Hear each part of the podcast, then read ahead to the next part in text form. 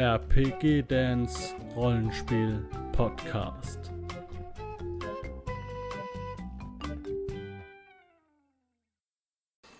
Hallo, schön, dass du wieder eingeschaltet hast hier zu einem neuen Magazin Review. 1000 Tote Trolle, das Rollenspielmagazin aus Unterfranken. Ich kann nur jedem empfehlen, der gerne Midgard mag und der gerne äh, hier Abenteuer 1880 mag und so weiter. Äh, guckt euch das Thema mal an hier.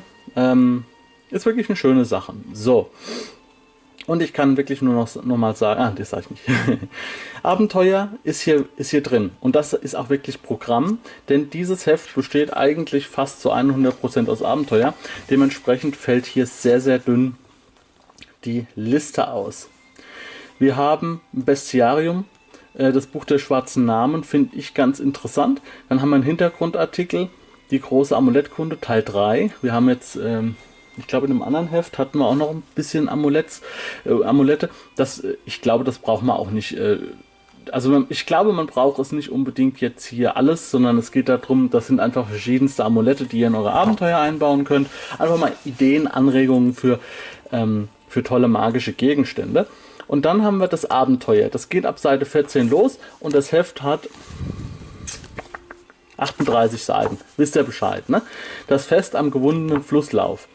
So, das ist übrigens Midgard 1880. Da habe ich mir jetzt das ähm, Grundregelwerk runtergeladen. Das gibt es als PDF. Im Moment gratis. Ich bin, mh, hm, bis das Video rauskommt, ist es leider schon wieder vorbei. Das ist jetzt nicht so ewig lange gratis. Aber ich habe dazu ein Video auf meinem Kanal gemacht zu dem Zeitpunkt, als es umsonst war. Dementsprechend ähm, hoffe ich, dass ihr es euch besorgt habt. Puh. So, dann wollen wir mal reinschauen. Ähm, ich gucke gerade noch mal hier neben ins Impressum, ob ich hier irgendwas Außergewöhnliches finde. Nö.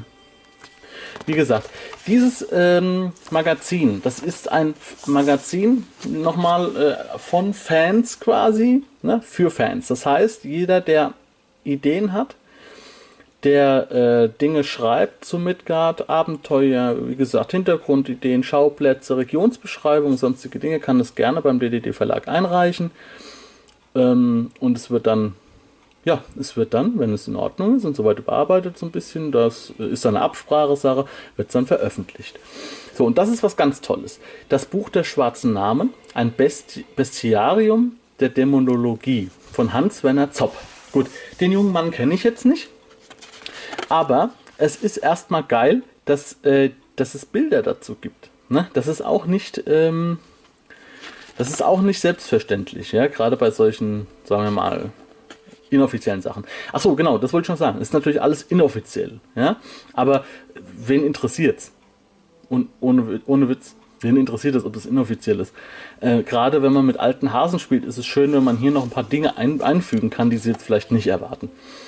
Ich bin mir nicht sicher, ob es die jetzt auch in M4 gab und jetzt quasi nur auf M5 umgeschrieben sind. Aber es wirkt nicht so, weil hier auch, na gut, das wollte ich jetzt gerade sagen wegen den Bildern, aber ist ja klar, du kannst ja nicht die Bilder benutzen von, M von Midgard. Ähm, die müssen ja, das hat ja was mit Rechten zu tun. So, also hier gibt es jetzt einige Dämonen, die sind alle unterteilt in verschiedene ja, Stärkegrade, sage ich jetzt mal, oder, oder für was sie da sind. Ähm, jetzt hier zum Beispiel die Koluskane, äh, die hat die, die Gruppe der, der Kundschafter zum Beispiel. Hier gibt es jetzt ein paar Kundschafter, so in verschiedensten Ausprägungen, Stufe 1, 2 und 3, so nach dem Motto. Ne, nur 1 und 2. Ähm, der Schlachtenwühler, ja, das finde ich auch ganz, ganz, interessant. Oder die Schlachtenwühlerin, ne? muss man ja heute sagen. Ne?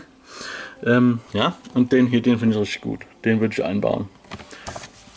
Das ist quasi die das ist quasi dieser Vampir von Blade, der da ans Bett gefesselt ist, ja, der, der sich nicht bewegen kann, weil er so dick ist.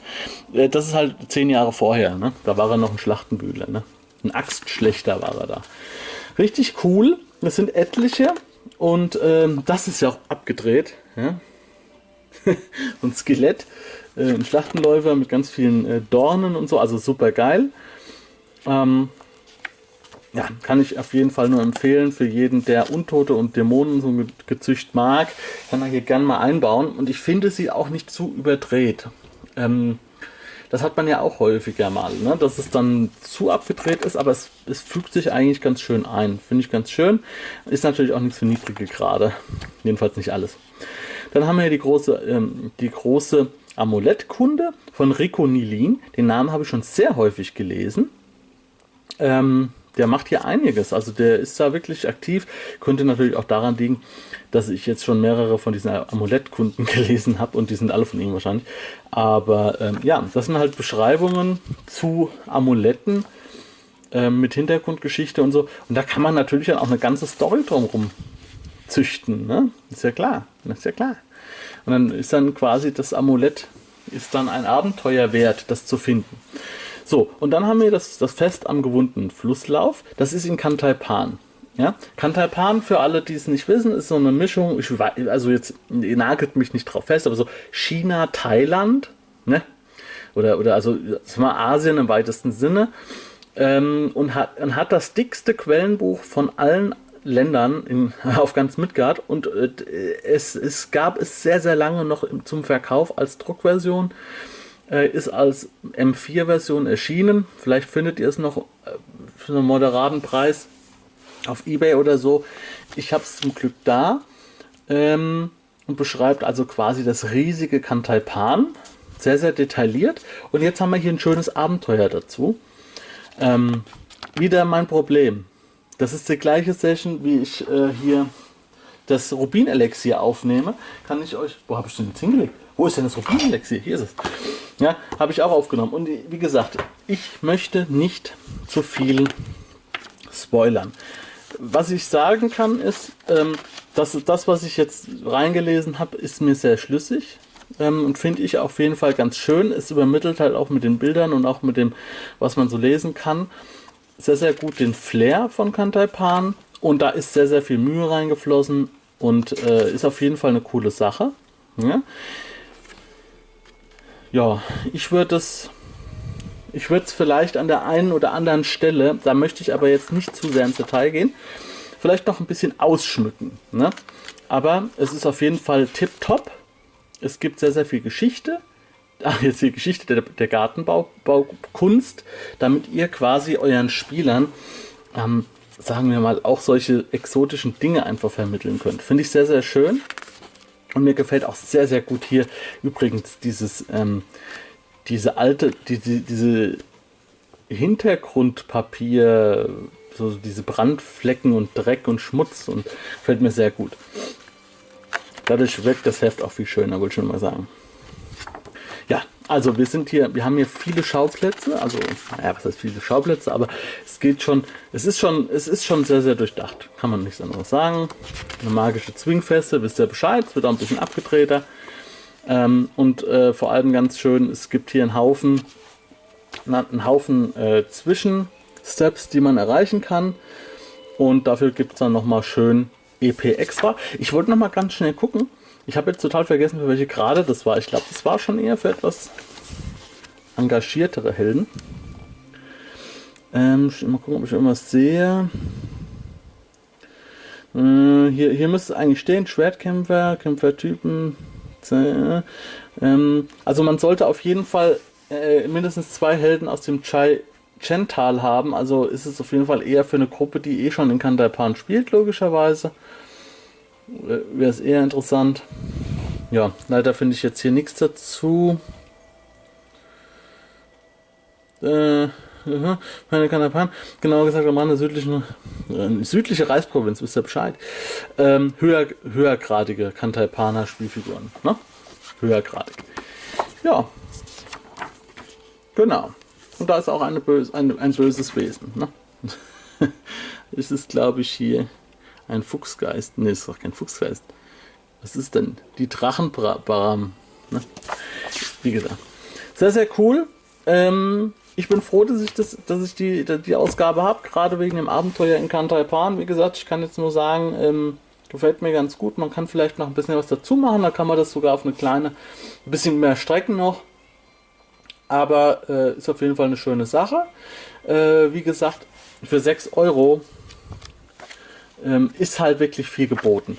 Äh, also die 6 Euro werden mir schon fast alleine hier diese, diese Best, dieses Bestiarium wert.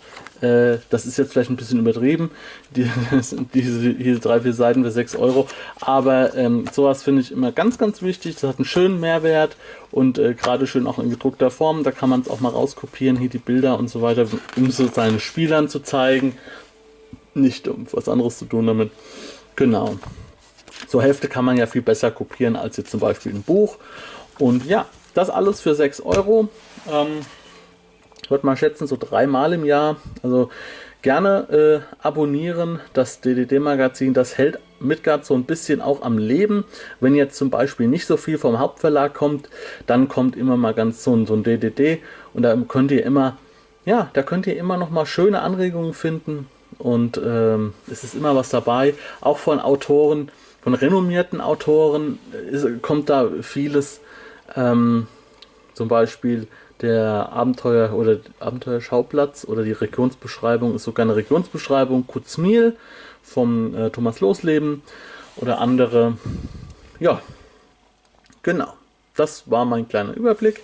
Wie gesagt, das ist die Nummer 29 und der Verlag hat ja die Philosophie, dass äh, soll auch die alten Hefte sehr, sehr gerne vorgehalten werden, damit ihr ähm, auch alte Ausgaben kaufen könnt, denn die, ver die verjähren nicht. Ja, es ist, der Inhalt ist für euch immer noch genauso interessant und ich hoffe, dass ich jetzt hier mit meiner Videoserie das euch ein bisschen vermitteln kann. Wenn euch das gefallen hat, gerne einen Daumen nach oben und ein Abo. Wir sehen uns im nächsten Video. Macht's gut, Leute, und ciao. Wenn du Lust hast, neue Abenteuer mit deiner Gruppe zu erleben, dann schau unbedingt mal in meinen Webshop www.dance-abenteuerwelt.de Bücher, Abenteuer und Battlemaps für das Online-Spielen. Ich habe für dich in meinem Webshop das Abenteuerpaket Orient gratis zur Verfügung gestellt. Das Abenteuerpaket zu meinem Midgard Let's Play Das Herz einer Prinzessin enthält über 50 Handouts und Grafiken. 7 Battle Maps und über 150 orientalische Münzen, die du in dein Roll20 oder in einen anderen virtuellen Spieltisch einbinden kannst. Link zu den Angeboten in der Beschreibung.